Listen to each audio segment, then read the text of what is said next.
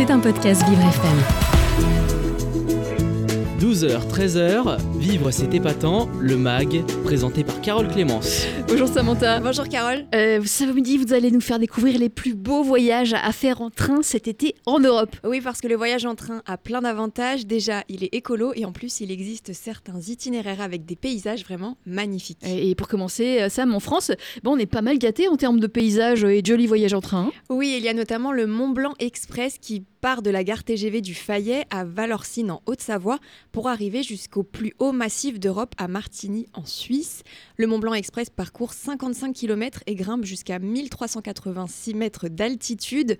Ce trajet en train offre donc une vue à couper le souffle sur ce paysage montagneux et sauvage, ce qui vaut vraiment le coup d'œil. J'imagine. Et, et Samantha, après la montagne, il y a aussi un itinéraire en train qui offre une vue imprenable, mais cette fois-ci sur la Méditerranée. Oui, c'est le train qui part de Nice et qui va jusqu'à Ventimille en Italie. Il longe les côtes françaises et monégasques en seulement 55 minutes. Alors Carole, une fois installée dans le train, il suffit de regarder à droite pour admirer le bleu azur de la Méditerranée et puis ensuite à gauche pour découvrir toutes les petites villes du sud de la France. Le train passe d'ailleurs par Menton, ce magnifique village aux maisons colorées qu'on surnomme la perle de la France. Et, et alors là, on arrive en, en Italie et on y reste pour un autre itinéraire. Oui, puisqu'il y a le nouveau TGV italien qui relie Florence à Naples en 3h24 et qui passe par un itinéraire de prestige. Florence d'abord, berceau de l'architecture italienne, Rome ensuite, capitale qui regorge d'histoire, de culture et de dolce vita, et Naples pour finir où on y trouve la plus ancienne université laïque du monde.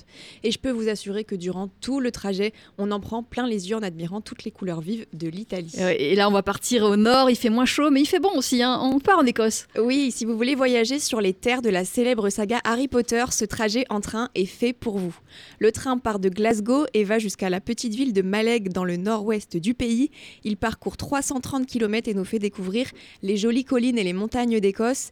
Et c'est vers la fin du trajet que les fans d'Harry Potter en prendront plein les yeux. Entre Fort William et Maleg, le train passe sur le célèbre viaduc de Glenfinnan qu'on peut apercevoir dans la saga. Je peux vous assurer qu'avec ce trajet en Écosse, vous serez complètement dépaysé. Et oui, et pour finir, Sam, vous nous faites découvrir euh, la Suède et la Norvège par voie ferrée. Oui, et je dirais que cet itinéraire, c'est le plus spectaculaire de tous. Le train part de Stockholm, la capitale suédoise, pour allier Narvik en Norvège. Ce trajet dure 19 heures en tout et nous fait découvrir des paysages à couper le souffle. On commence par le golfe de Botny avant d'arriver dans la ville suédoise de Kiruna.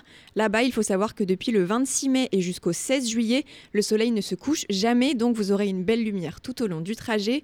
Ensuite, le périple continue vers Narvik en passant par des fjords et des montagnes. C'est juste magnifique. Et une fois arrivé à Narvik, on a la possibilité, Carole, de monter à bord du téléphérique qui monte très très haut dans les montagnes norvégiennes.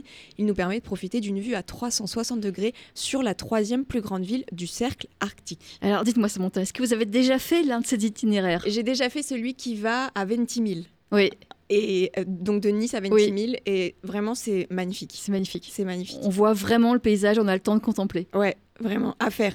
À faire. À faire. Et en plus, c'est en France, donc c'est moins euh, compliqué que d'aller en Norvège, par exemple. C'est moins cher. C'est moins cher. Oui, Donc euh, voilà. beaucoup plus abordable. C'était un podcast Vivre FM. Si vous avez apprécié ce programme, n'hésitez pas à vous abonner.